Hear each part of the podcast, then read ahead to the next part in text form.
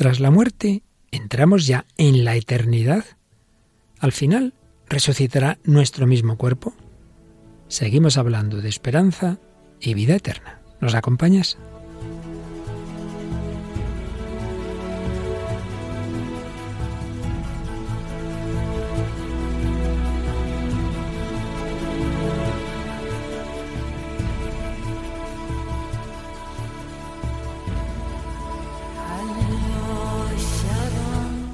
El hombre de hoy y Dios, con el padre Luis Fernando de Prada.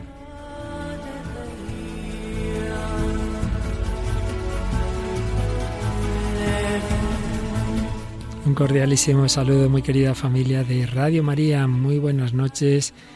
Ya en esta última hora de este día, tras el Ecuador del mes de mayo y de nuestra campaña de mayo, Aquí seguimos un servidor, Padre Luis Fernando, y Paloma Niño. Buenas noches, Paloma. Muy buenas noches, Padre Luis Fernando. Buenas noches a todos los oyentes. Y seguimos peregrinando, peregrinando hacia la vida eterna. Nos queda un día menos, que nos queda un día menos, que va en serio, que es que cuando uno menos se da cuenta se le ha terminado la vida. Por eso tenemos que tener esa mirada puesta en el Señor, como la tenía una niña de la que hoy vamos a hablar mucho, una jovencita en proceso de beatificación que murió con 14 años recién cumplidos. Será la principal protagonista del programa de hoy, ¿verdad, Paloma? Sí, hablamos de Alexia, que seguramente pues sea conocida por muchos de los oyentes. Alexia González Barrios, hablaremos un poquito, se podría hablar muchísimo, de su testimonio y de una película documental que hace algún tiempo se hizo sobre ella. Por supuesto, tendremos nuestras reflexiones de ese más allá que vamos siguiendo últimamente la obra de escatología de Joseph Ratzinger. Tendremos también música, música moderna de un grupo, ¿verdad, Paloma? Traemos del grupo Mercy la canción I Can Only Imagine. Yo solo puedo imaginar que nos habla pues de, la muerte del padre del cantante de este, de este grupo.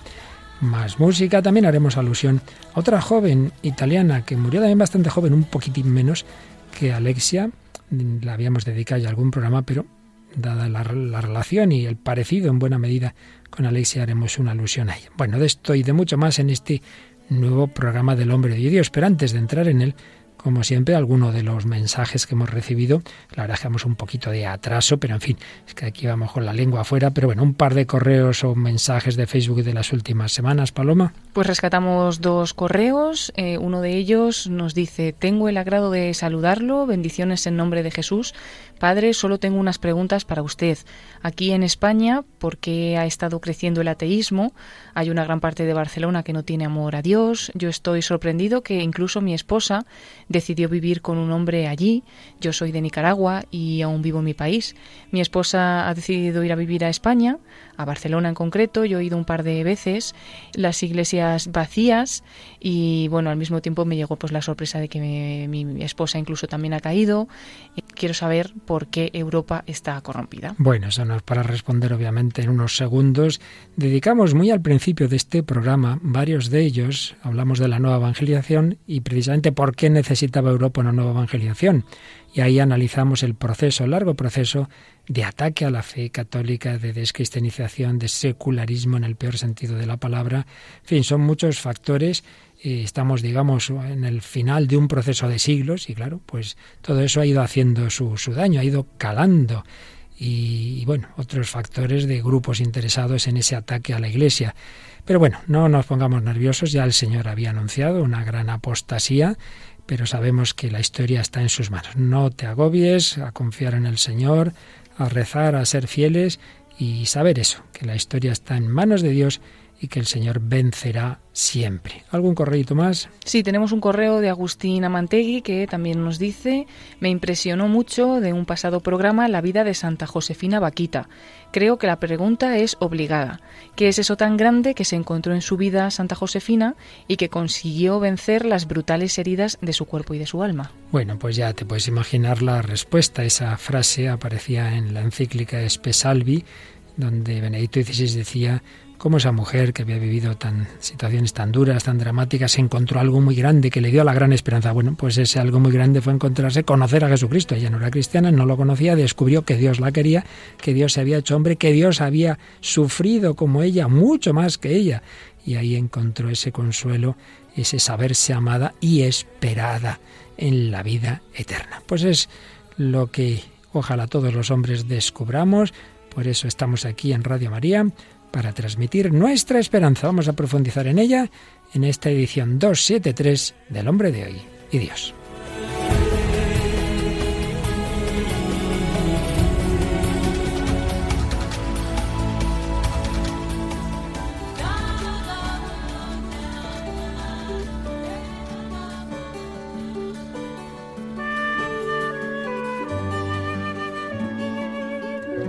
Y seguimos reflexionando sobre las realidades del más allá que esperamos, la esperanza en la vida eterna. Y sabéis que estamos siguiendo sobre todo la obra Escatología que escribió como joven teólogo Joseph Ratzinger. En el día anterior escuchábamos estas preguntas, nos hacíamos estas dos cuestiones. Eh, ¿Hay algo así como un final del tiempo? Termina nuestro tiempo y ya entramos en la eternidad de Dios? Segunda pregunta, ¿tiene que ver la resurrección con la materia o no? ¿Esperamos en nuestra fe un cambio de la materia, una corporidad en la resurrección?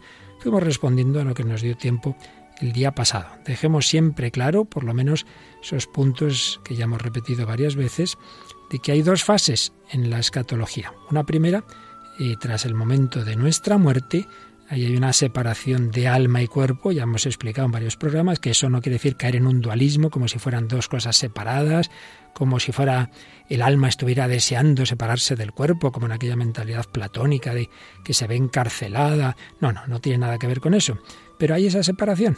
El pecado ha introducido la ruptura y, aunque el alma esté deseando vivir en relación con un cuerpo, porque estamos hechos así, en unidad de cuerpo y alma, pero eso no quita que se produzca esa separación. Entonces, el alma, en el momento de la muerte, el alma separada, entra en una situación, una situación espiritual, según como haya terminado su peregrinación en esta vida, una situación que puede ser ya contemplar a Dios, cielo, puede ser purificarse para contemplarle, purgatorio, o puede ser haber rechazado hasta el final la amistad con Dios y es el infierno. El cuerpo, entre tanto, queda aquí, en esta tierra.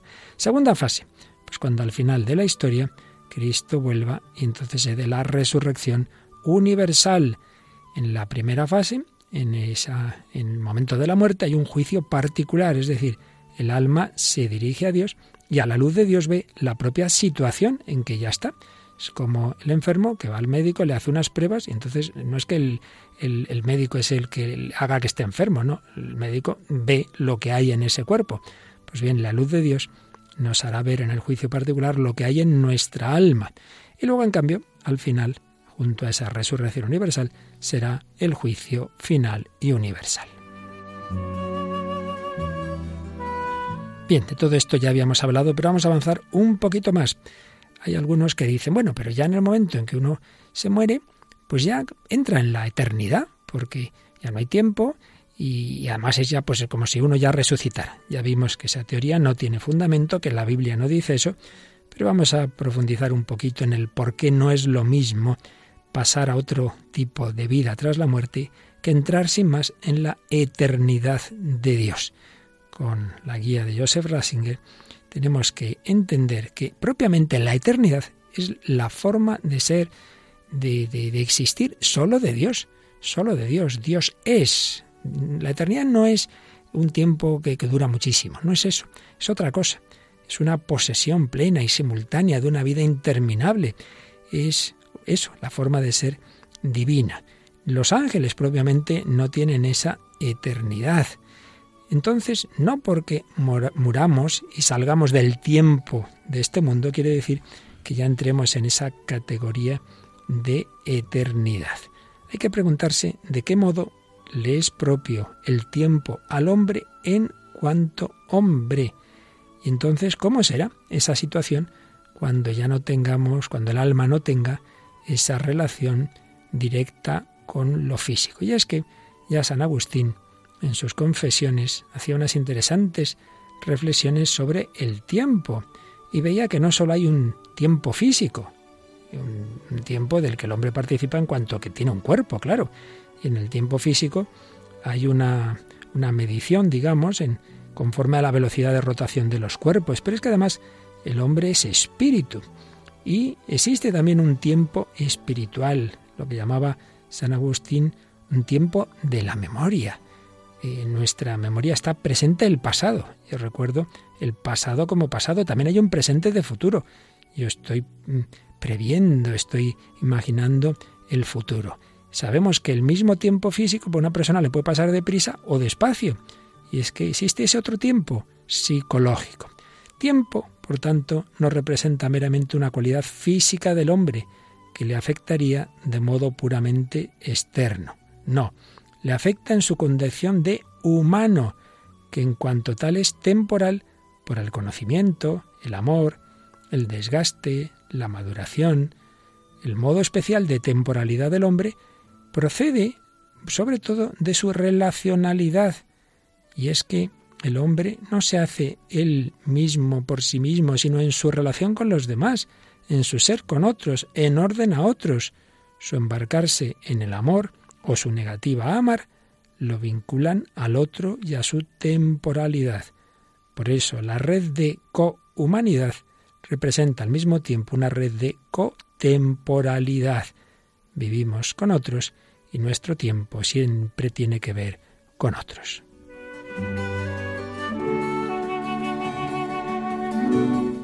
Por tanto, el hombre tiene tiempo no solo físico, sino antropológico. Tiempo humano, que podemos llamar con San Agustín tiempo de la memoria. Y ese tiempo de la memoria lleva la impronta de la relación del hombre con el mundo corpóreo, aunque no está totalmente atado a éste. Por eso, cuando el alma sale del mundo del bios, ese tiempo de la memoria se desliga del tiempo físico, pero no se convierte en eternidad, sigue siendo tiempo de la memoria. Por eso, es definitivo lo que se hizo en esta vida, ya no tiene esa relación con ese cuerpo, no la tiene directamente. Y por otro lado podemos entender que existe la posibilidad de una purificación, el purgatorio, y de un destino último que tiene que llegar a su plenitud, pero ¿cuándo? Cuando hay una nueva relación con la materia. Porque como decíamos, el alma humana, el espíritu humano, está hecho en unidad con el cuerpo, por tanto es algo eh, antinatural esa situación del alma separada. Está esperando la resurrección es lógico, por así decir, que, el Señor dé ese regalo de la resurrección, porque a fin de cuentas hizo al hombre así, en cuerpo y alma. Y por tanto, es, digamos, lo natural que el alma esté esperando su resurrección. Pero no solo espera ese volverse a unir con su cuerpo, sino que también está esperando la relación con todos los demás. El hombre ha vivido en relación con también en la vida eterna hay un deseo de relación. El hombre que muere es cierto que sale de la historia, para él se ha cerrado, pero no pierde su relación con ella, porque la red de la relacionalidad humana pertenece a su misma esencia. Esto es muy importante. También esa persona que ha salido del mundo tiene un tipo de relación con la historia. Ese tipo de relación puede ser negativo o positivo. ¿En qué sentido? Negativo en tanto en cuanto aquel que es consciente de que en la vida ha hecho daño a otros, sus culpas han generado sufrimiento, pues eso ahí lo tiene presente. Y ese sufrimiento puede seguir ocurriendo después de la muerte de esa persona. Entonces se pregunta Joseph Ratzinger, ¿puede un hombre adquirir la perfección total y hallarse al final del camino mientras se siga sufriendo por su causa, mientras la culpa a él debida siga influyendo en la tierra y haciendo sufrir a la gente? Una culpa que sigue actuando es una porción de mí mismo, alcanza hasta el interior de mi propio ser. Eh, y es en consecuencia un aspecto de mi perenne exposición al tiempo en el que hay hombres que siguen sufriendo realmente por mi causa. Podemos entender así también el purgatorio y por otro lado, podemos desde esta perspectiva entender eh, los dogmas de María Inmaculada y de su asunción corporal al cielo. Ella sí ha llegado plenamente al hogar porque no hay culpa que haya salido de ella que haga sufrir a otros. Ella Inmaculada enseguida llegó al final en cuerpo y alma. Pero ahora en positivo, cuando una persona en la vida ha amado, ha generado mucho bien, lo sigue haciendo en el cielo. Por eso decía Santa Teresita, pasaré mi cielo haciendo el bien en la tierra. Por tanto, en esa situación del alma separada, no se pierde una relacionalidad con la historia y, y no hay ya entrar en una eternidad como si no hubiera un tiempo, un tiempo antropológico. Y además, señalaba Joseph Ratzinger, Dios del cielo bajó al infierno de esta tierra, porque un cielo sobre una tierra que es un infierno no sería cielo. La cristología implica la relación real del mundo de Dios con la historia.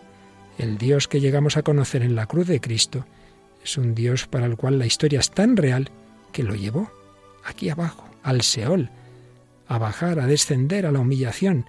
Es tan real que el cielo solo puede ser verdadera y definitivamente tal cuando esté sobre una nueva tierra.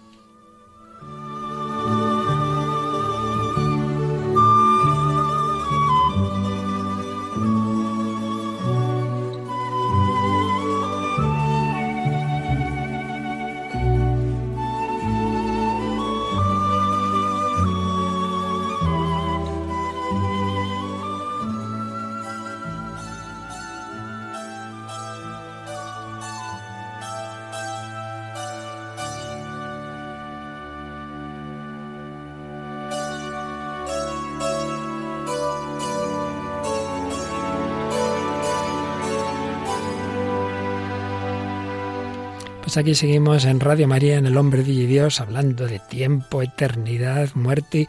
Bueno, un poco elevado esto que hemos leído y resumido de Joseph Ratzinger, ¿verdad, Paloma? Bueno, está bien, hace pensar y. Hace pensar, hace pensar. Yo no pretendo que así de repente, eh, leyendo esto así tan denso, uno ya lo ha cogido, pero por lo menos que lo pensemos un poquito, ¿verdad? Sí, sí. Y alguna cosa ya se nos habrá quedado, ¿eh? porque es muy interesante toda esta distinción de tiempo físico, tiempo antropológico, sobre todo esto que nos decía, ¿no? De lo que uno ha hecho de bien o de mal, eso le acompaña. Porque yo me voy, sí, sí, pero en la tierra siguen sufriendo para bien o para mal las consecuencias de mis actos. Ojalá para bien, el bien que yo he hecho, hay gente que me va a recordar, fíjate, cuando ha muerto, por ejemplo, un sacerdote que ha hecho mucho bien, cuántas personas, ¿verdad? Lo recordamos, lo que yo he aprendido de él, por supuesto, familiares, etcétera, pero también para mal. Madre mía, esta persona, el daño que hizo y bueno, pues eso puede ser una parte del purgatorio, sin ninguna duda, ¿no? Que uno tiene en su corazón, tiene en esa alma, cuando a pesar de todo, bueno, pues se ha convertido y ha muerto en gracia de Dios, pero claro, eso hay que purificarlo, ¿no te parece? Sí, sí. Muy interesante. Es algo muy profundo, por eso eh, sigue señalando Joseph Ratzinger en su escatología que la culpa que todavía existe, el sufrimiento que sigue pesando como consecuencia de la culpa, a eso es a lo que llamamos purgatorio y que eso significa el sufrir hasta las últimas consecuencias lo que se ha dejado tras de sí en la tierra. Pero eso sí, con la certeza de que la cosa va a terminar bien. Claro, el cielo, perdón, el purgatorio no es un infierno en pequeño que se termina, no, no, es otra situación. En ella hay esperanza y amor, pero claro, no deja de haber un sufrimiento y una pena decir, ay Dios mío, ¿por qué, ¿por qué hice esto? ¿Por qué hice a lo otro? Pero luego en positivo es todavía más bonito, ¿no? Como, como el santo, el que ha hecho mucho bien, pues eso también es parte de su alegría, es parte de su felicidad. Pero esas personas también están en relación con nuestra historia de sufrimientos, la comunión de los santos.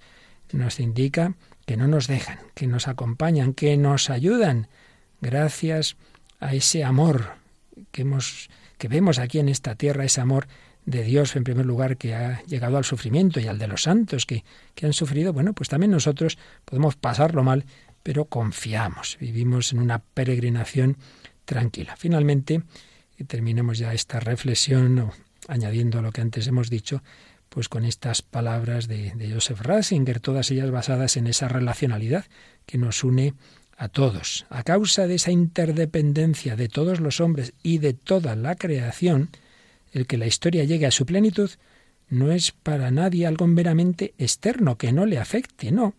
Y ahí tenemos esa doctrina del cuerpo místico de Cristo. Entonces es algo que en realidad está ya en, la antropología misma, que todo hombre existe en sí y fuera de sí, que todos existimos de alguna manera en los otros, que lo que le pasa a cada uno repercute en el conjunto de la humanidad. Bueno, pues eso que es, digamos, de reflexión humana, natural, antropológica, lo vemos más claro en la doctrina del cuerpo de Cristo. Todos formamos un cuerpo. El destino del conjunto es el del individuo. Es verdad que al morir cada uno hay un juicio particular, la resolución de la vida de cada uno está firme en ese final de su actividad terrena, pero es también verdad, y aquí mira otro dato muy interesante, podemos entender también la necesidad del juicio final, porque entonces ya todos, toda la historia se habrá acabado y todos unidos veremos el lugar, digamos, que cada uno ocupa en el conjunto. En el juicio particular simplemente es mi vida, pero al final veremos en la historia, oye, esta persona, fíjate, hizo este bien y esto ha influido en tantas otras y tal, o este al revés, en fin, que ahí quedará todo muy clarito. Madre mía.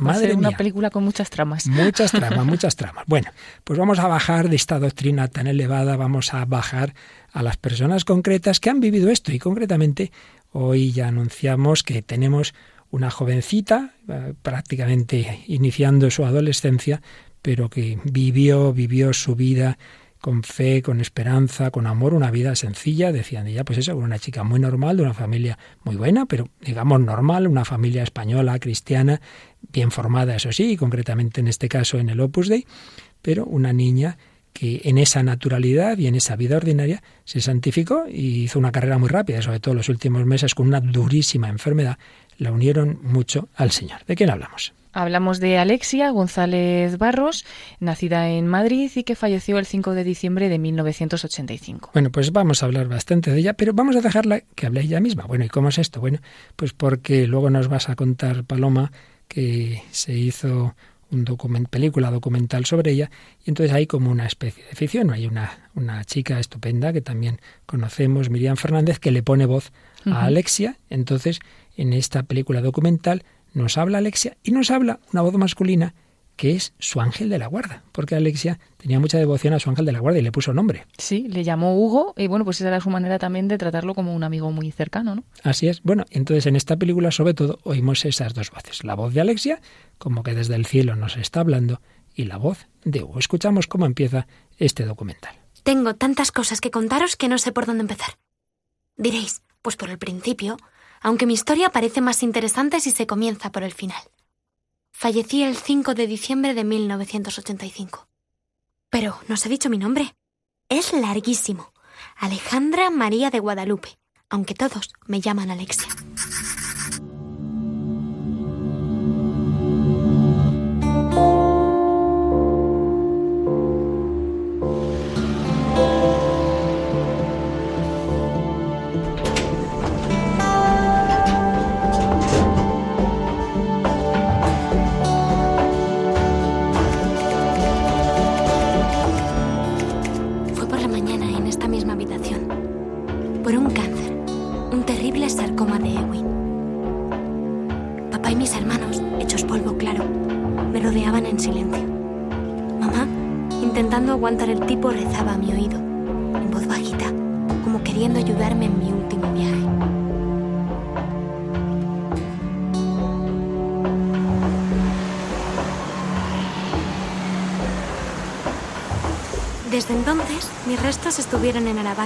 Cerca de Madrid, junto a los de mi hermano Javier, fallecido antes de que yo naciera.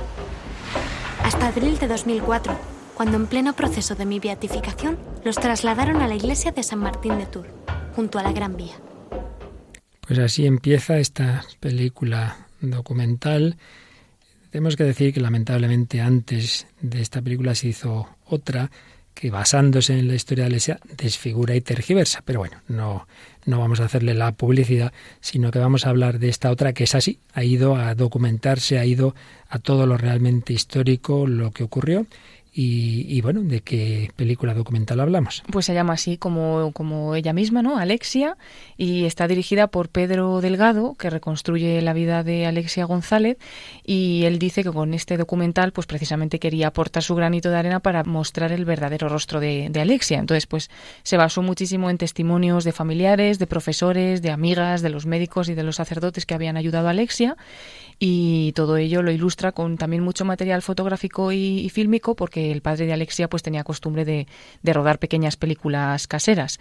Como bien has dicho antes, padre, Miriam Fernández es la que pone la voz a Alexia en la película. Miriam también pues es conocida porque ella eh, ganó el concurso Tú sí que vales de Telecinco y es una chica que tiene también una grave lesión cerebral que le impide andar sin ayuda de, de un andador y bueno, pues también tiene una historia bonita de superación y la canción de la película fue interpretada por el grupo Melocos. Como decíamos, el objetivo es decir la verdad sobre la vida de Alexia y partiendo de los testimonios reales. Una vida de la que podríamos decir mucho, pero bueno, lo que nos dé tiempo, unas cuantas claves, cuando nace, que nos dices de su familia, fue una familia numerosa, habían muerto antes que ella dos hermanitos. A ver, unas cuantas referencias, Paloma. Sí, es la menor de siete hermanos, pero justamente eso, antes de que ella naciera habían fallecido ya dos de sus hermanos. Sus padres, Francisco y Moncha, pues la educaron desde pequeña en un clima de libertad, de cariño y alegría, y fue pues una niña normal, vivaracha, divertida, y a la que cuidaban con todo el cariño sus cuatro hermanos mayores, tres chicos y una chica, María José, que era con la que particularmente pues estaba más unida. Estudió en un colegio cerca de su casa, el Jesús Maestro, maestro de la Compañía de Santa Teresa de Jesús, hizo la comunión en mayo de 1979 en Roma y al día siguiente de su primera comunión se acercó al Papa Juan Pablo II durante una audiencia que incluso pues le hizo la señal de la cruz en, la frente y la besó. Sí, la familia fue a Roma precisamente a que recibiera la comunión en la tumba, junto a la tumba de San José María Escriba de Balaguer, ya hemos dicho, es una familia formada en el Opus Dei, y entonces al día siguiente tenían esa entrada para la audiencia, pero bueno, la audiencia general, pero la niña se las apañó para saltar la valla, pero vamos, que se fue de su familia, se fue, todo el mundo consiguió hablar con el Papa, el cual en efecto ahí las fotos, ¿no? De cuando están ahí en ese momento de encuentro. Realmente es una chica lanzadilla. Sí, lo tenía claro. Y uno si ve las escenas, la verdad es que es muy simpática, era súper alegre, es una maravilla ver estos vídeos que, que le hacía su padre. ¿Qué pasa después? Bueno, pues era una chica normal, ¿no? Con los mismos gustos y aficiones que sus compañeras, pero un día, el 4 de febrero de 1985, su vida dio un cambio totalmente inesperado. Se le declaró un tumor maligno que la dejó paralítica en muy poco tiempo. Sus padres la llevaron a diversos especialistas, tenían diagnósticos diversos, sufrió cuatro largas operaciones y una cadena de tratamientos muy dolorosos que convirtieron pues esos diez meses de su enfermedad en un durísimo calvario que se supo afrontar, ella supo afrontar con paz y con alegría. Pues enseguida hablamos de esos momentos de enfermedad, pero vamos un momento a volver atrás. Estamos hablando de la muerte, esa muerte que a Alexia le llegó muy jovencita, pero nos traes hoy una canción en la que se habla de la muerte del padre de un cantante, por tanto mayor evidentemente que Alexia, pero donde salen estas preguntas y estas, estos deseos de, de vida eterna de los que estamos hablando hoy. ¿Qué pasa después de la muerte? ¿Qué canción nos traes? Es la canción I Can Only Imagine, más conocida de forma abreviada como Imagine, del grupo Mercy Me, que es una banda de rock cristiana y fue escrita por el cantante principal de la banda, Bart Millar, en memoria de su padre fallecido. En ella pues se pregunta cómo debe ser la experiencia de estar en el cielo cerca de Dios. Es una canción de 1999. Pues la escuchamos. I can only imagine what it will be like when I walk by your side. I can only imagine what my eyes will see when your face is before me. I can only imagine. Yeah.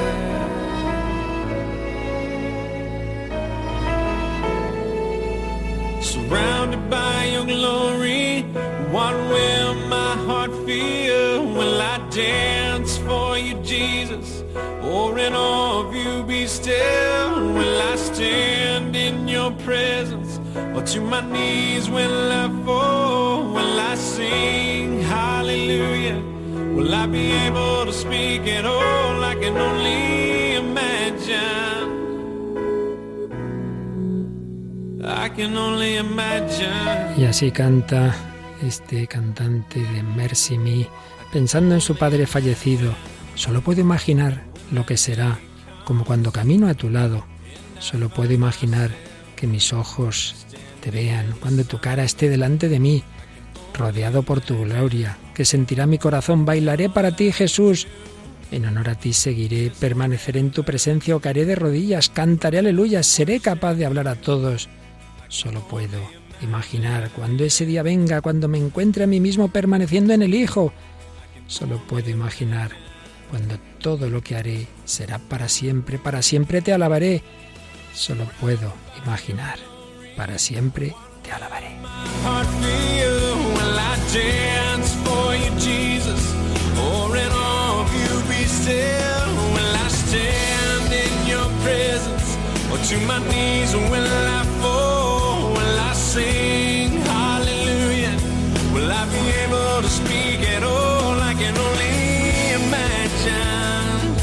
Yeah, I can only imagine.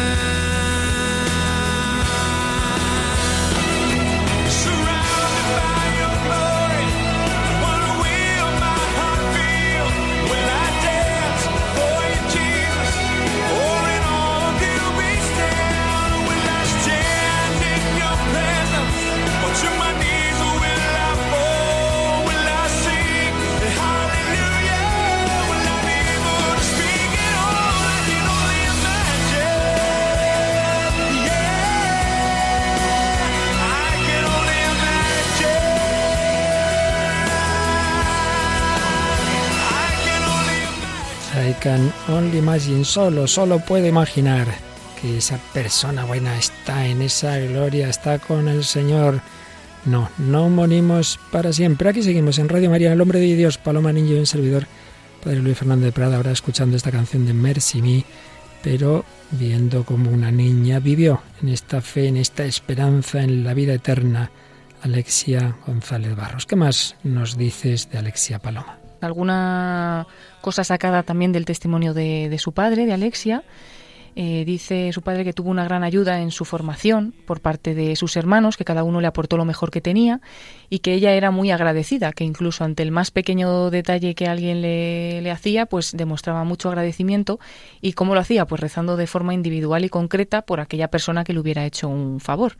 Durante su enfermedad cuenta su padre que Alexia no perdió nunca la paz eh, ni la alegría, que tenía una fortaleza inexplicable que salía pues de su abandono en los brazos de, de Jesús, porque ella siempre decía en su oración, Jesús, yo quiero ponerme buena, quiero curarme, pero si tú no quieres, yo solo quiero lo que tú quieras. Y es una oración que ella siempre hacía. Desde pequeñita, en efecto, siempre dijo esto, lo que tú quieras Jesús, esa es la santidad, hacer la voluntad de Dios. Lo dijo de pequeña, lo dijo en todo momento y también lo dijo cuando le llegó esa enfermedad que enseguida intuyó que podía ser mortal. Escuchamos unos segundos de esa película documental Alexia donde aparece esta frase. Le dije a mamá que estaba cansada de hospitales. Pero acepta. Moncha y ella rezan juntas y al terminar oye decir a su hija. Jesús, yo quiero ponerme buena. Yo quiero curarme. Pero si tú no quieres, yo quiero lo que tú quieras. Y así debemos orar siempre, Señor, si, si puede ser, si es posible, pero yo solo quiero lo que tú quieras. Y el Señor pues no la curó, siguió adelante una durísima enfermedad porque era un tipo de sarcoma en la columna vertebral que se fue extendiendo, ¿verdad? Sí, pero ella siempre ofreció ese intenso sufrimiento y las grandes limitaciones físicas que también le hacía tener, pues por la Iglesia, por el Papa y por todos los demás y muy unida a Jesús durante todo momento, sufrió, pero esforzándose por conservar la fortaleza, la paz y, la alegría. Incluso pues cuenta también su padre como en los primeros momentos de la enfermedad o cuando la dejaron en el hospital ella quitaba totalmente toda la importancia. Papá, estoy aquí, me van a hacer unas pruebas y su padre dice, ya sabía perfectamente que tenía una cosa muy grave, pero como que fue ella la que les fue llevando a la familia a llevarlo de una manera pues así con mucha fortaleza, con entereza y unidos a Dios.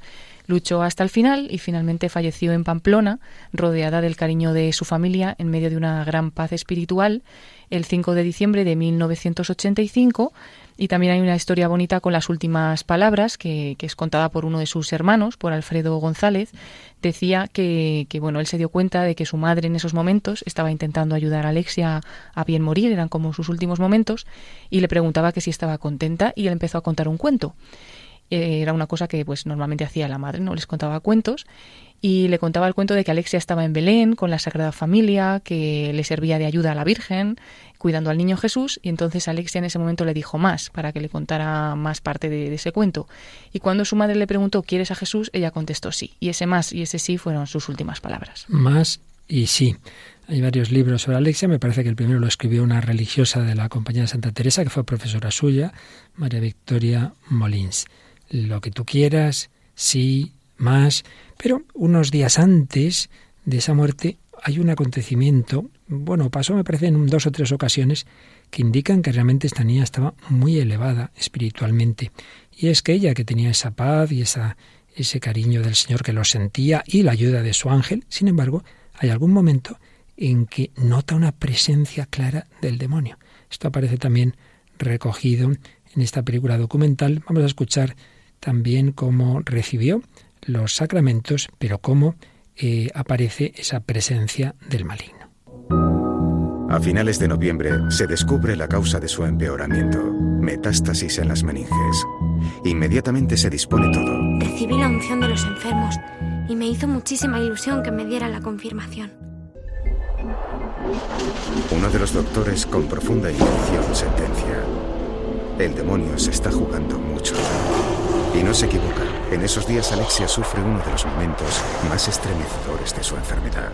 Hugo se ha ido, dijo una noche, en la que yo me aparté porque Dios quería probarla. Estaban con ella Moncha y José Damián. Su madre le replica que eso no es posible, que el ángel custodio no abandona nunca. Es que está aquí el demonio, responde sin mostrar ninguna alteración. Pues no, el ángel no abandona, Dios no abandona, pero lo que sí nos puede abandonar es el sentimiento de esa presencia. Por eso tenemos que ser conscientes de que en la vida espiritual hay momentos de consolación, solo sentimos a Dios y las cosas buenas, momentos de desolación en que aunque Dios siga estando presente, no lo sentimos. Y aunque siga el ángel ahí, lo que sentimos es al revés, la tentación. No hay que asustarse. No decimos que no tenga tentaciones, sino no nos dejes caer en la tentación. Jesús tuvo tentaciones, los santos las han tenido. Santos muy santos han tenido grandes batallas contra el demonio. Por eso llama la atención que, que esta niña pues tuviera también esas tentaciones, ese sentimiento en algunos momentos de la presencia del demonio. Pero ella luchaba y ya ponía los medios sobrenaturales. ¿Cómo se desarrolló esa su vida espiritual en esos últimos meses de, de su enfermedad. Ella está en varios hospitales, muere finalmente en la Clínica Universitaria de Navarra y allí, pues claro, es muy bien atendida. El capellán, el padre Miguel Ángel Monje, que habla en ese documental, cuéntanos algo de esa vida espiritual de Alexia. Son todo datos sacados del testimonio de su padre. Por ejemplo, dice que hablaba con, con Jesús como si fuera un amigo, con muchísima confianza y que desde muy pequeña siempre tuvo una vida de piedad muy intensa. Dice su padre, hemos ido a misa juntos muchas veces y soy testigo, por lo tanto, de su recogimiento, de su atención y de esa cualidad suya de meterse para adentro, como ella decía y Alexia verdaderamente creía en la eficacia de la oración, rezaba con toda su alma y cuando las cosas no salían un poco como, como ella pedía, se limitaba a decir hay que rezar más y hay que mortificarse más. Ella nunca consideró esta situación y esos últimos momentos tan difíciles como una desgracia. Para ella la única desgracia era perder la, la amistad con Jesús y nunca se rebeló. Mantuvo siempre su alegría, su paz cada día y como decíamos, pues fue ella la que sujetaba un poquito a toda la familia, la que tiró de todos ellos para, pues en ese tramo difícil, ¿no? Y Alexia supo que se moría, e incluso, dice su padre, antes que, que, los mismos médicos ya hubieran dado como una resolución final, ¿no? Con certeza.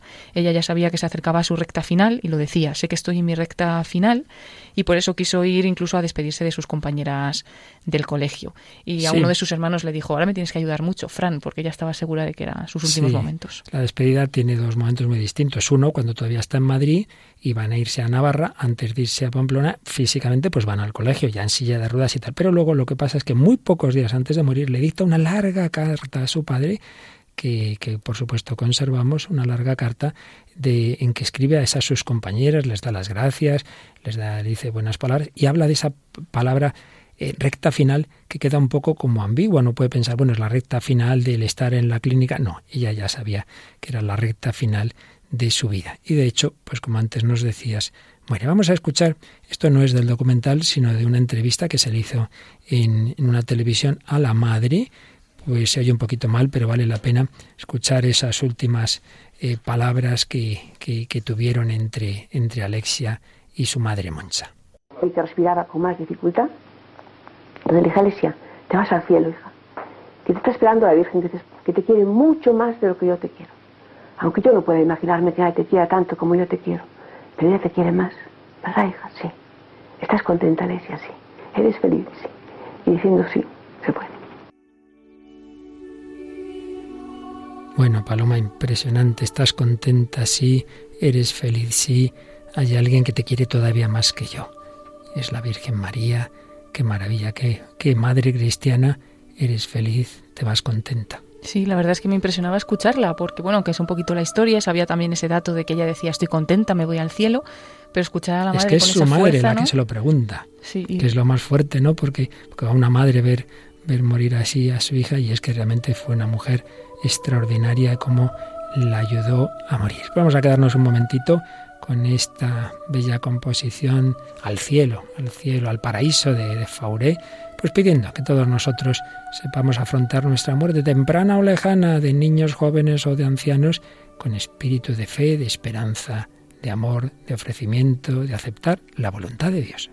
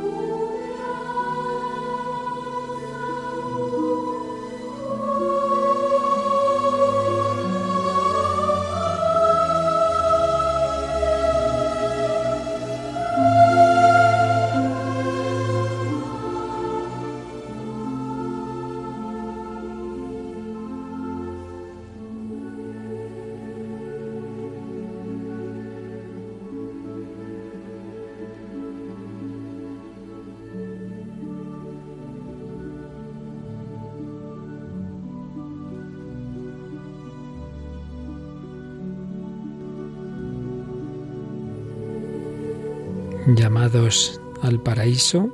Recordábamos antes en esa obra Escatología de Joseph Ratzinger cómo las relaciones que hemos tenido aquí pues acompañan a esa alma cuando se separa del cuerpo y cómo quien ha hecho el bien, quien ha dejado una estela de amor, quien ha vivido, sufrido, muerto en el amor, sigue actuando desde la vida eterna. Por eso, cuando una persona ha llevado una vida así, pues deja esa estela y en algunos casos, pocos, de tantísimos cristianos que han muerto santamente, en unos pocos casos, pues el Señor quiere destacar esa vida y, bueno, puede dar unos signos para iniciar un proceso de beatificación. En el caso de, de Alexia, en principio, sí, era una niña estupenda, pero vamos, a nadie se le pasó por la mente, ni a la familia, ni al capellán del hospital, hacer un proceso, pero lo que ocurrió después les hizo pensar que sí, que había que hacerlo. Sí, porque aunque ellos sabían que Alexia era una niña que estaba muy cerca de Dios, pero nunca se les hubiese ocurrido nada parecido, cuenta su padre, y en tan muy poquito tiempo, de manera espontánea y generalizada, pues tenía como una gran fama de santidad. Incluso les llegaban mensajes a los padres desde lugares muy dispares, ¿no? Desde Canadá, desde Filipinas, desde todas partes del mundo, le fueron llegando testimonios de gente que se había acercado a Dios por medio del testimonio de Alexia. Bueno, ellos estaban muy sorprendidos y por medio de un religioso claretiano, que es un poco el que les hizo ver que tenían una obligación moral como padres de llevar a cabo la tarea de pues poner esa, ese ejemplo de la vida de Alexia un poco al juicio de, la Iglesia, ¿no? Para saber si realmente pues, pues podía iniciarse ese proceso.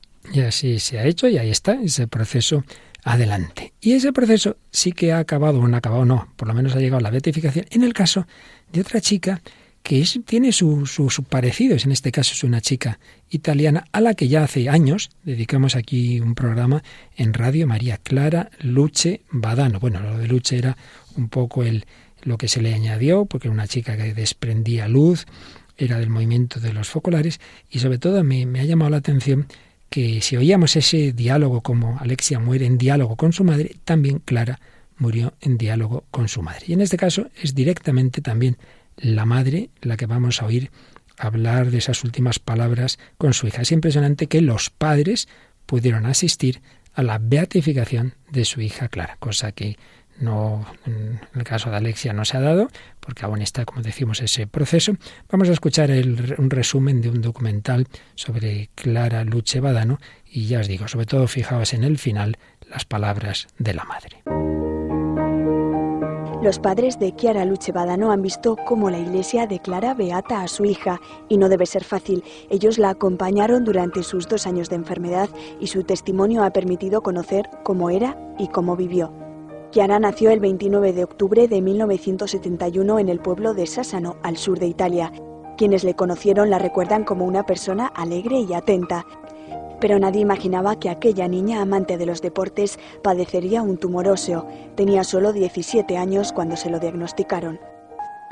Tras las primeras sesiones del tratamiento perdió el pelo y comenzaron los primeros periodos ingresada en el hospital.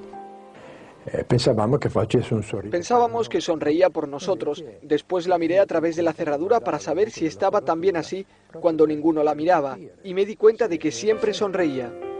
Un año después se le paralizaron las piernas, otra dura prueba que tuvo que afrontar en un viaje del hospital a su pueblo natal. En aquel momento se dio cuenta de que no podría andar nunca más, pero lo dijo así, como si estuviese contando cualquier cosa. No caminaré nunca más, está bien, y se quedó tranquila. La enfermedad avanzaba y decidieron darle morfina para calmar el fuerte dolor, pero ella se negó a recibirla. Él era de todo Dijo al médico, Mauro, no quiero más morfina. Él se quedó sorprendido y le dijo, ¿por qué? Porque la única cosa que puedo ofrecer a Jesús es el dolor. La morfina me quita la lucidez y no puedo. Kiara fue consciente de que la enfermedad avanzaba. Antes de morir habló con todos sus amigos, especialmente los jóvenes que esperaban fuera de su habitación. Entre ellos había muchos miembros de los focolares. Después le pidió a su madre que el día de su funeral le pusiesen un vestido de novia como signo de entrega a Jesús y que la maquillase una chica joven. A un cierto momento me A un cierto punto me hizo una señal para que me acercase. Yo me acerqué y ella con una mano me revolvió el pelo. Después me dijo, mamá, adiós, sé feliz, ¿eh? Porque yo lo soy. Sé feliz, porque yo lo soy. También Alexia moría feliz, contenta con 14 años, Clara con 19 años, las dos con un cáncer que les cogió la columna vertebral y que se les fue extendiendo durísimo, pero que no les quitaron la paz, la alegría, la felicidad. Hay muchos santos en nuestra iglesia, algunos poquitos pues se hace un proceso de ellos, pero ¿cuántos cristianos han vivido, han sufrido y han muerto en esa esperanza? Bueno, nos, nos podemos ir muy reconfortados en la esperanza, ¿verdad, Paloma? Sí, muy ejemplificados también. Decía allí los padres de Alexia que tenían ese, esa obligación moral, ¿no? De poner ese ejemplo delante de todos. Y es verdad que también estos ejemplos, pues nos ayudan a nosotros también a, vivir. Pues a Clara ya nos encomendamos como beata y a Alexia en ese proceso de beatificación y terminamos este programa escuchando una canción que se compuso sobre esta niña de la que hoy hemos hablado más, Alexia González Barros.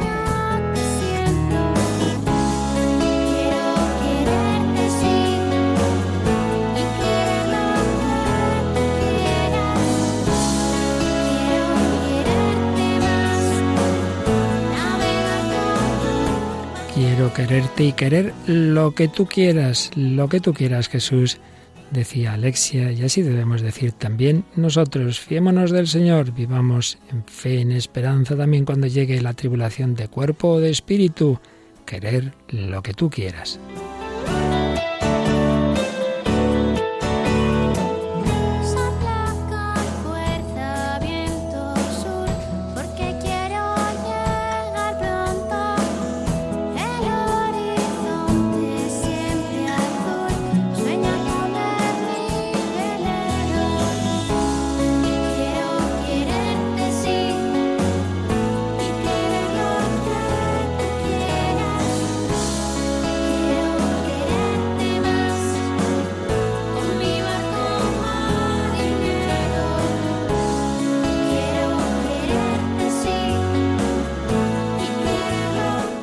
Queremos lo que tú quieras, nuestro barco llegará a la orilla de la eternidad, fiándonos de Jesús y de María, vida, dulzura y esperanza nuestra.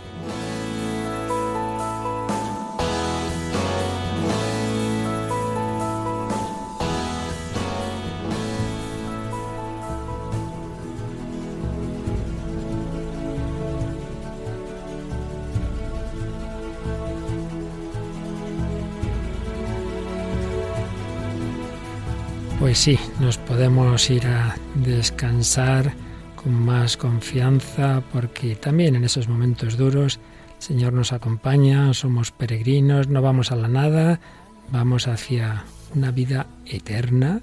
Dios es eterno, pero nuestro tiempo se une con su eternidad de una manera misteriosa, que ya sabremos cómo es, pero lo importante es saber que estamos en manos de Dios, querida familia de Radio María, compartido este rato con el recuerdo de estas niñas que nos han dado este ejemplo. Y bueno, pues ahora enseguida nos van a recordar nuestros compañeros que esta fe hay que transmitirla, ¿verdad?, en misión. Sí, tenemos a continuación el programa La aventura de la fe. Y también nos recordamos que estamos a la mitad del mes de mayo y que para extender este mensaje de alegría, de esperanza más allá de la muerte, necesitamos la ayuda de todos y de cada uno. Sigue la campaña de mayo. Hemos pasado una estupenda maratón, pero hay que seguir adelante estos días de mayo. A partir de mañana a las 9 de la mañana volvemos con esas campañas, con esos programas especiales. Si aún no has hecho tu aportación, no dejes de hacerlo para transmitir la esperanza, para transmitir la alegría en el 91 822 8010 o en la página web www.radiomaria.es. Esperamos tu ayuda, tus donativos. Bueno, Paloma, pero también esperamos los mensajes de nuestros oyentes, ¿verdad? Sí, como siempre a través del correo electrónico el hombre de hoy y Dios arroba o a través de nuestra página de Facebook buscándola pues en el buscador de Facebook por el nombre del programa, el hombre de hoy y Dios. La encontráis muy fácilmente y ahí vamos poniendo una publicación por programa que nos podéis hacer vuestros comentarios, sugerencias o cualquier cosa que queráis. Pues muchísimas gracias a Paloma Niño y a todos vosotros, queridos hermanos, amigos, familia de Radio María que vamos en peregrinación al encuentro con Dios. Que los bendiga. Hasta el próximo programa, si Dios quiere. Así concluye El hombre de hoy y Dios, un programa dirigido en Radio María por el Padre Luis Fernando de Prada.